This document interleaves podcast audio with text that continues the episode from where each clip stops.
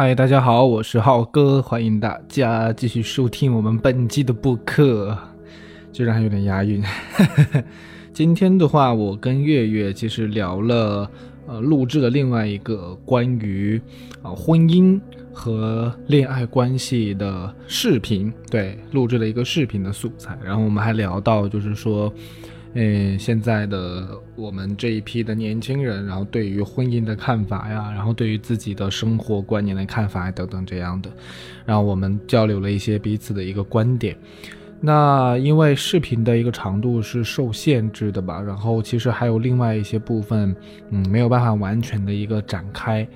嗯，我觉得其实对于结婚这件事情来讲，我觉得一方面是大家在自己的成长过程当中所获得的一些观念和认知，带来的一些影响还是蛮大的。首先，一个认知的一个基调和基础，就是我们首先会觉得结婚好像是一个必需品一样的。嗯，就到了一个年龄段以后，然后好像他似乎就是应该要被理所当然的提上日程，然后要理所当然的成为一件代办事项，啊，那这个就是我们从别人那里得到的一种认知，没有说一个小孩生下来就是有着这样的一种观念的。至于说这个观念到底是为什么，其实也并不是说所有人都有这样的一个机会和心情和能力去。追根究底的去问一下的，所以其实很多时候我们是在被一些知其然但不知其所以然的观念影响。那么另外一方面呢，其实这个观念的一个来源哈，呃，来源于我们的熟人、我们的朋友，然后社会本身的声音，然后同时另外还有一个很重要的一个部分，就是来源于我们的父母，来源于我们的家庭，就是家庭。特别是父母的言传身教带给我们的一种影响，其实我觉得还是蛮大的。呃，那这个言传身教的话，你看这个词其实就分两部分嘛，一个是言传，还有一个就是身教。嗯，俗话说父母是孩子的第一任老师，我觉得这句话说的真的是一点都没错。就其实我们每个人都会。或多或少的受到原生家庭的各种影响，包括婚姻观，然后也包括其他很多的，呃，对待其他很多事情的一种看法和态度，都是这个样子的。嗯，那我觉得可能从某个角度上来讲的话，每一个孩子终其一生都是在试图，呃，离开家庭，或者是说是从家庭的基础之上建立自己，建立个人。的呃意志也好啊，然后认知也好啊，成就也好，就是都是会这样的一个过程，就是我们是从家庭出发，但是终究是要从家庭当中解脱，或者是一种挣脱。我觉得这个这个观点的话哈，我不是说我们要与原生家庭有对立，不是这个意思，是说我们都是脱胎于我们的原生家庭的，但是如果我们只是。受到原生家庭的束缚和要求和规训而止步不前的话，那么我们的成就注定没有我们的上一辈要来的更大，要做的更多。所以，如果父母的期望和我们自己的期望都是希望能够百尺竿头再上一步，其实，嗯，某种程度上的舍弃或者叫做超越原生家庭的一种局限性，实际上是一种必不可少的事情。所以现在的我们可能说观察自己，还有我们身边的人，或者说我们的，呃，要比我们更年轻一些，然后他们可能现在还在上学，小学啊、中学这个样子，就是，嗯，大家可能会发现有一种现象会越来越普遍，那就是所谓的叛逆期。其实这个这这个现象在我们自己身上的话，可能也会，呃，也曾经会发生过。那我觉得这就是一个很有意思的一个现象，因为我们刚才既然说到，就是有一件事情其实是应该是说不言自明的，就是在一个嗯受到约束的地方，你如果完全的按照他的约束去做，然后去行为，那么你的成就是不会比这个地方要更大更高的。我举一个例子，就。大家有没有做过那种嗯陶艺呀，或者是有一些那种塑料制品？我们观察的时候，其实也能够发现，就是塑料啊、泥巴呀，然后甚至包括一些金属制品，它们是有一个铸模的工艺的。然后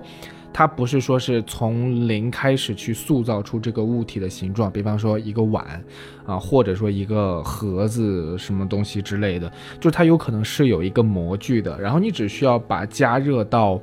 熔点啊，或者说。它现在还是液体的这样一种状态，然后把它倒到那个模具里面，然后那个模具，嗯，等它冷却以后，或者经过某种处理方式以后，呃，干燥以后，然后它就会定型，然后把模具摘开，就会形成一个完整的器皿。就很多的塑料制品啊，还有这个泥土制品，还有金属制品，都是用这样的一种方式制作的。那有一个非常显而易见的一个道理，就是说。一个模具，它里面的内容物是永远不可能超过这个模具本身的大小的。就比方说，我要做一个跟我的手掌一样大的一个碗吧，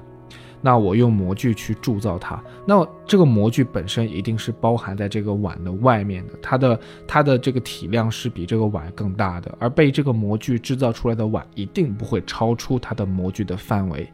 所以，如果器物是这个样子的，我们可不可以理解？呃，其实，在塑造一个人的时候，或许它的道理有相通之处呢？就我们可以这样想：就如果说父母以这样的一种要求去要求孩子，然后以这样的一些观念去。啊，规训孩子，那么我们其实可以理解，他不仅仅是说只是为了要去教育孩子，所以才选择持有这种观念。比方说，孩子要勤奋，然后孩子要去呃省钱，让他才能够怎样怎样怎样。就是首先，嗯，教育者他是自持有这样的一种观念，然后其次他才会把这种观念带给其他人，带给他的受教者。所以父母他也是用这样的一种方式来去要求自己或去约束自己的，当然不一定能够完全做得到哈。就比方说，家长可能会要求孩子不要打游戏，少少玩电脑啊，少看电视，然后多去学习。但他自己不一定做得到，但是最起码他从心里面他认识到，呃，这件事情是应该要去这样子做的。所以我们可以这样理解这个观念。这些用来教育别人和约束别人的观念，其实本身就是一个模具。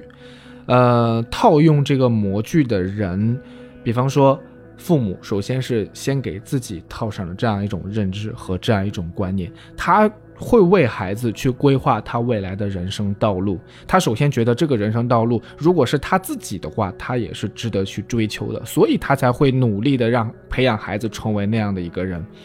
但是我们有没有想到，正是因为父母有了这些，啊观念，然后受着他自己的一个理想和路线支配以后，他成为了现在的样子。如果我们继续按照他的思维和他的认知去，呃行动的话，去规划我们自己的未来的话，那我觉得我们未必会比他要更好，可能还是原地踏步，甚至是更糟糕也说不定。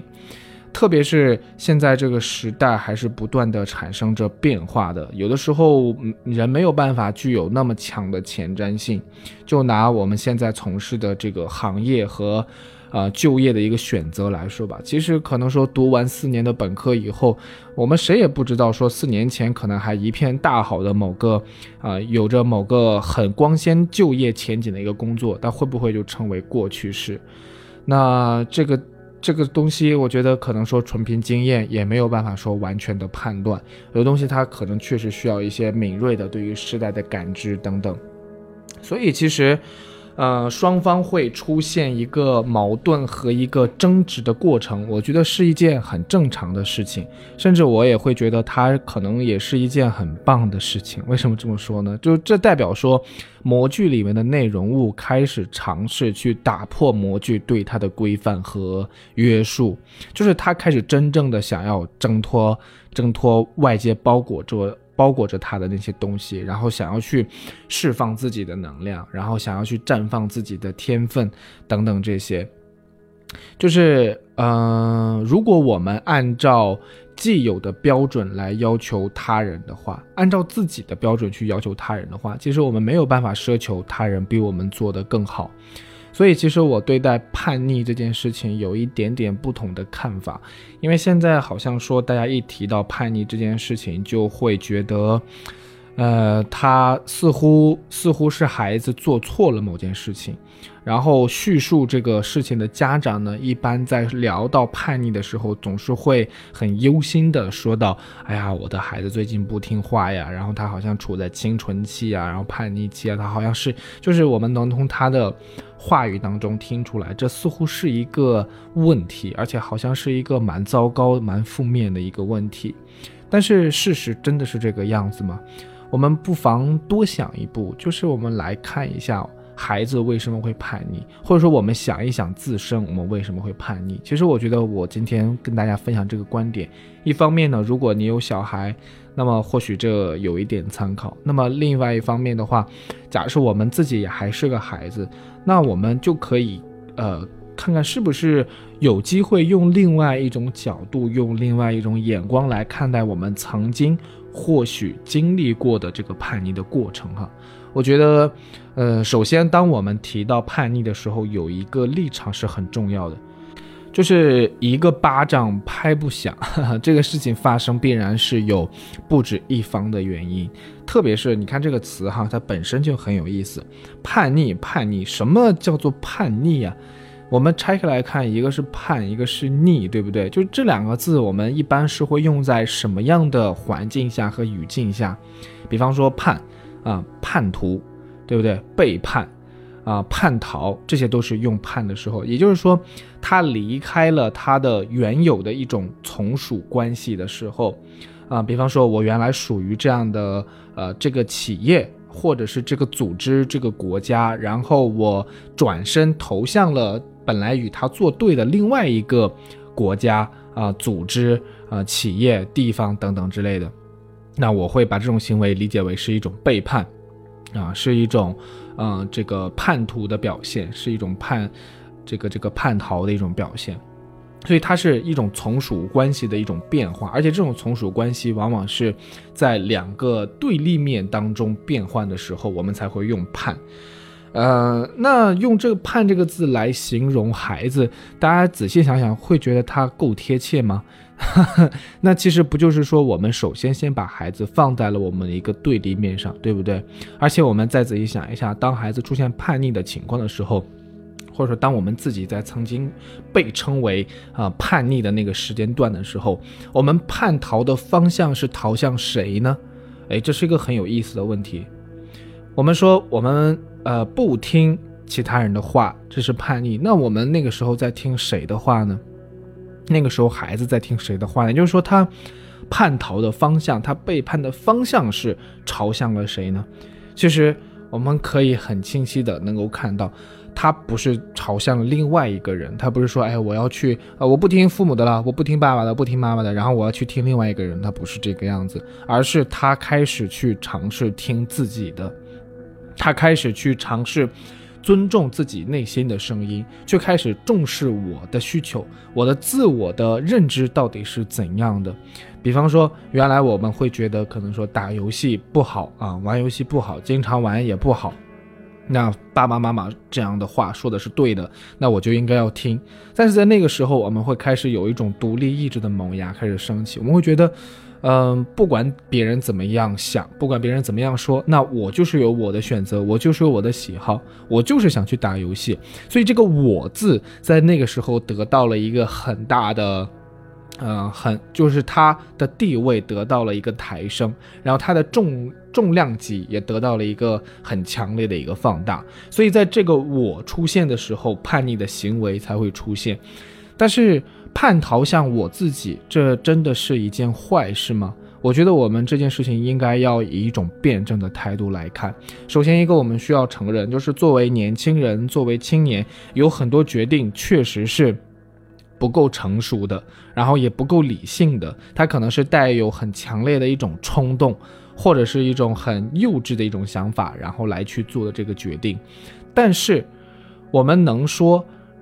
他的这种想要遵守自己的意志去行为的这样的一种状态是不好的吗？就是我们应该要把它这两个部分拆开来看。你的行为，呃，你的选择、你的想法不成熟，OK，我们应该要去致力于培养你这种成熟的选择。而有的时候，想要一个人更快速的成熟的方法，就是让他去试错，让他不得不去体验到一些，嗯，因为一些不成熟的行为带来的一种苦果，而不是说，你看，因为你现在想的不好，所以你就不要想了，因为听你的。听你自己的一个想法去做，可能会带来不好的结果，所以你就不要听自己的了。那么，如果是这样的一个立场和问题的话，我觉得会把这个问题变得更复杂，而且会把本来不是问题的一件事情把它变成问题。因为孩子听自己的，我们自己去听自己的，我们首先要明确哈，包括到现在，我觉得有些人可能仍然没有走出这样的一种。困惑或者走出这样的一种嗯不安当中，就觉得我不听父母的，我违背他们的一种意志，好像我不管怎么样，我都是不孝顺，我不应该，啊，然后我自己心里面是会有一种愧疚或者有一种负担的。那我想说，其实大可不必，我们应该要把这两件事情拆分开来，拆分来看，人应该听自己的吗？我觉得人天经地义，最应该听的人就是自己。最应该要为自己负责的人，同时也是自己。那你听别人的，我们要知道，这个选择听别人的话的这样的一一个状态，这样的一件事情，其实也是由我们自己决定的。没有人可以按着你的头说，你必须要做这个。我们的反抗方式是有很多种的，只前提是只要你想。所以只要我们选择顺从。其实也并不是说是选择了将我们的生命交付给他人，而是自己选择了以这样一种方式对待自己的生命和对待自己的生活。所以这个选择权和对自己的生活、生命的第一责任者永远是自己，听自己的话永远是一个正确的选择。但是并不代表说我们要封闭自己的看法，不是这个意思。也就是说，我们同时要去不断的去升级自己的认知，升级自己的思维的方式啊，还有我们的内在的逻辑，就是等等这些部分。也就是说，人归人，事儿归事儿，我们不要把它混为一谈。对于一个有着独立、清晰的思维的人来讲，那么他就是一个好人，或者说他就是一个值得被尊重的。然后也应该要去这样做的一种状态，但是这不代表说他所做的每一件事情都是很很完全百分百正确的，他也仍然需要不断的去提升自己的能力和提升自己的认识水平，但是这个就是操作层面上的了。就像是父母对待孩子一样，那孩子的选选择现在可能确实是不成熟的，但是不代表说我们要剥夺他选择的权利，剥夺他去聆听自己内心声音的权利，所以这完全是两码事。所以你看这个“判”这个字就很有意思哈。当我们这么拆分下来以后，我们会发现，对呀，孩子的这个“判”只是说他把原来从属于父母的这样一种关系和立场当中抽离出来，然后他朝向了。聆听自己和从属自己的这样一种关系上，这难道是一种错吗？这当然不是一种错。所以，当我们把它搞清楚，我们会对这个概念有更坦然的一种理解。那么，逆呢？逆是指什么呢？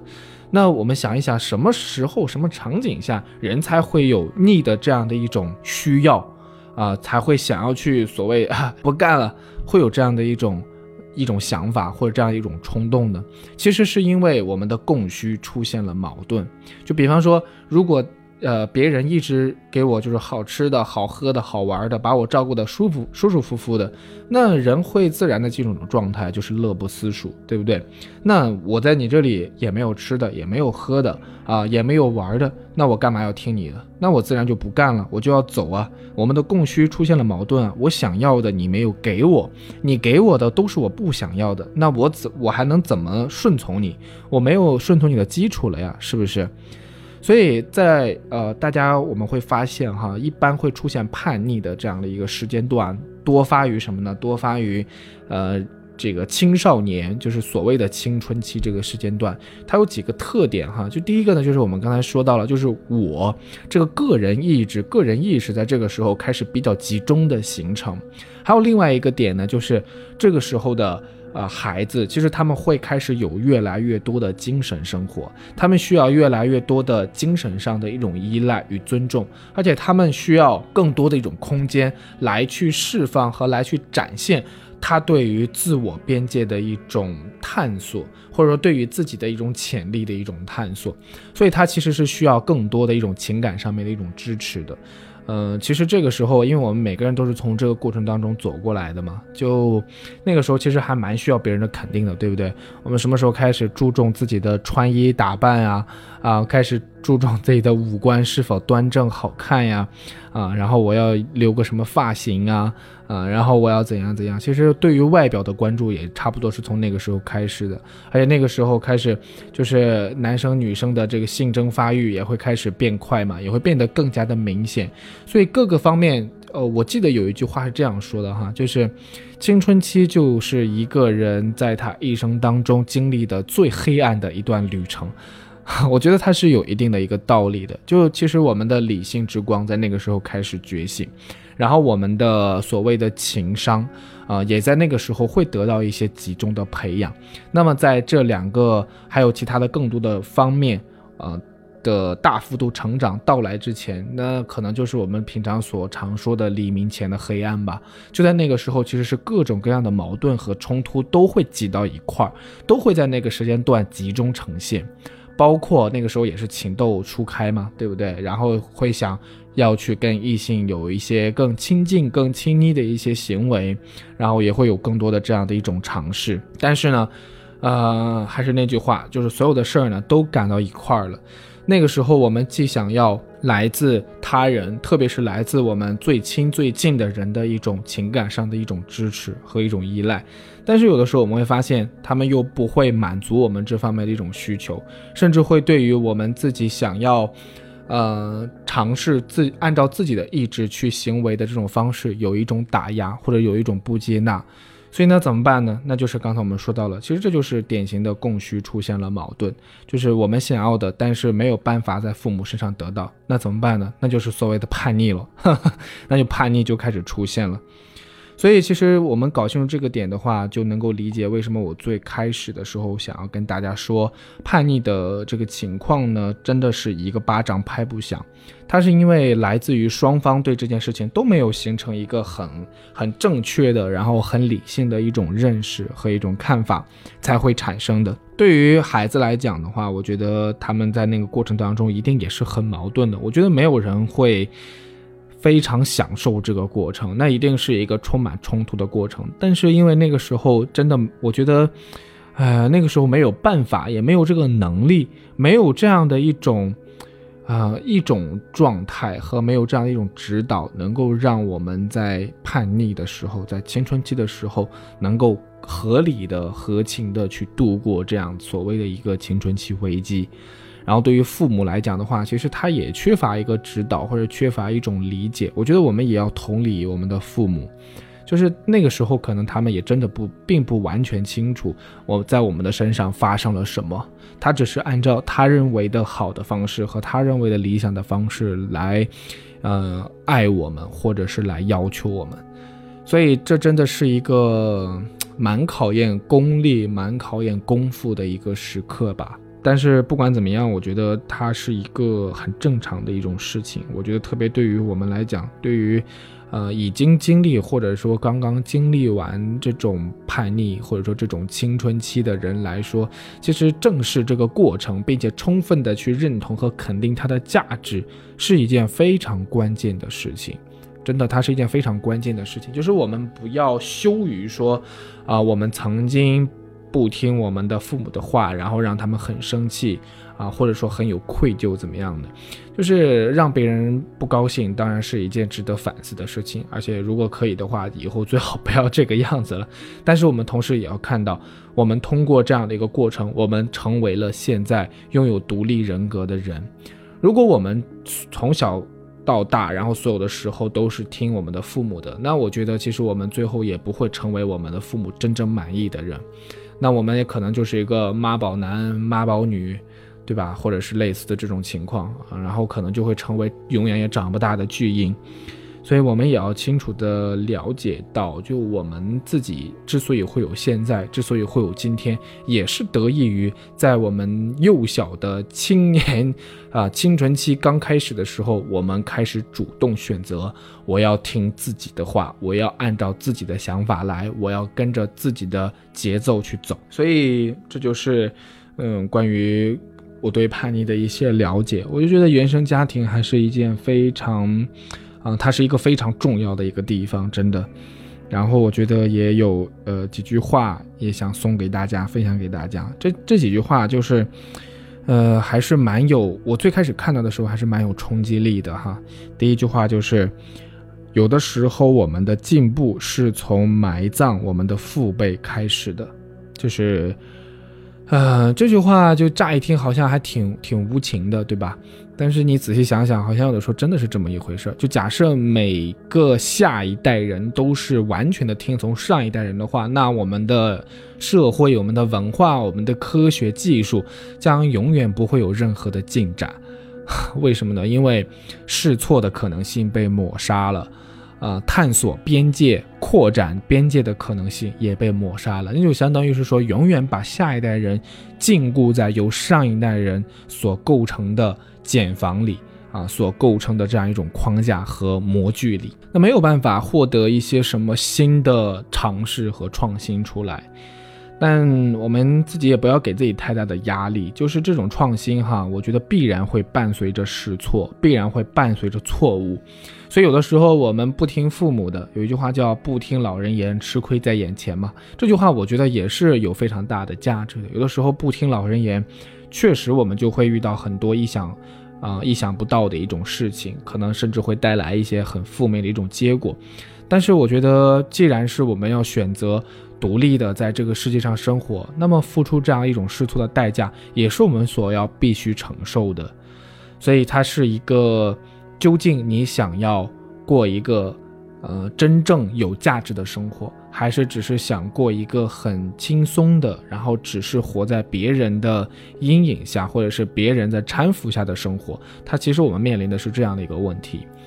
嗯，我相信大家每个人都会有自己的答案吧。然后还有第二句话想要分享给大家，对于我们的父辈而言，我们能做的事情只有两件：要么拍拍他的肩膀，要么永远的离开他。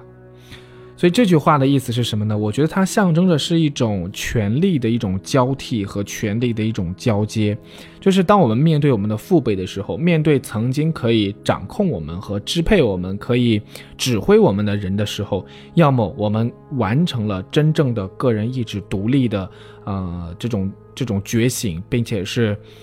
呃，强大的这么一个过程，那么我们可以跟他平起平坐，我们可以选择去拍拍他的肩膀，告诉他你已经完成了你的使命，啊，那对于我生命的负责，对于我生命的支配的力量，现在已经全然的来到了我自己身上，来到了我自己的手上，那我可以去负责的过好我这一生。那你可以这样子去拍拍他的肩膀，那么要么呢，就是永远的离开他。就是这个情况，我觉得是发生在当这种权力的一种交替和一种交接没有办法很顺利的完成的时候，就是我们会选择嗯几种方式哈，呃，要么呢就是彻底的做一个被指挥者，然后彻底的在这样的一种环境下呃沦落自己的想法和意志，要么呢就是说这种。呃，双方的意志冲突到无法调和，那么只能选择回避，只能选择逃避。就比方说，有的人工作的地点啊，然后上学的地点啊，他有一个基本的原则，就是离家越远越好。就是他再也不想再与父母有太多的交流和太多的交集。这其实就是，呃，青春期还没有结束的一个征兆啊，一个症状，就是这种。呃，因为当在当出现叛逆的时候，就是这代表着是说是下一代的这个个体的自由意志开始觉醒，然后这个时候上一代对他的一种指挥啊，对他的一种支配，其实应当要逐渐逐步的交接到对方的一种身上。就是这种力量，这种权力是需要完成一个交接、完成一个交替的过程的。那么这个过程呢，一方面是要下一代能够主动接得住，另一方面呢，也是要上一代主动去放手、主动去放权、主动的把这个权力能够和平的，呃交让出去。所以一方不交，另一方呢接不住，那这很容易就出问题。呃，特别是如果到了一种比较极端的情况，那就是，对吧？天人交战，那双方就可能会陷入一种不可调和的一种冲突与矛盾里面，最后可能会情形一发不可收拾。所以我们都不希望这样的一种情况出现。那本来是血肉至亲，那可能到老死不相往来，那这种情况简直就。我觉得我们每个人都不应该要允许这样的情况发生，可能现在从现在开始也或许会是一个机会，就是我们有这样的一种能力去调整它，呃，因为我们现在可能会清楚我们现在真正面临到的一个问题到底是什么，其实就是在幼年的时候，在我们青年的时候，这样的一种情况还没有完全的得到消化和完全的得到解决，所以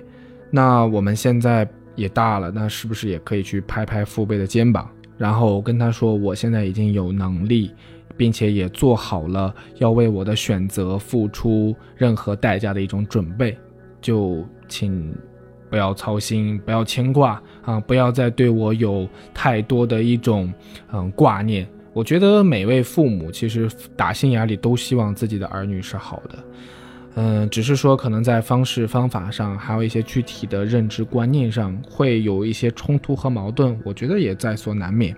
但是我们要了解，就其实我们是可以通过，嗯，大家有矛盾、有冲突的这个过程，可以非常直接、非常清晰的看到我们彼此。不同的地方到底是什么？当我们认识到这个地方的时候，当我们发现这个不同的时候，其实我们就已经拥有了一个机会可以去改变它。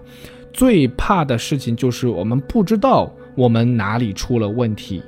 而不是说是我们遇见了问题。如果我们现在都知道，我们清楚的遇见了是什么问题，其实我们的解决方法可能已经，呃，形成了，或者说它已经呼之欲出了。所以每一次冲突，我觉得也都是一次成长的契机，它可以让我们更好的，呃，可以帮助我们建立更好的一份关系。所以这个就是我对于叛逆的一种理解。我总的来讲的话，我觉得它不是一件不好的事儿，它不是一件坏事儿，它更不是说是。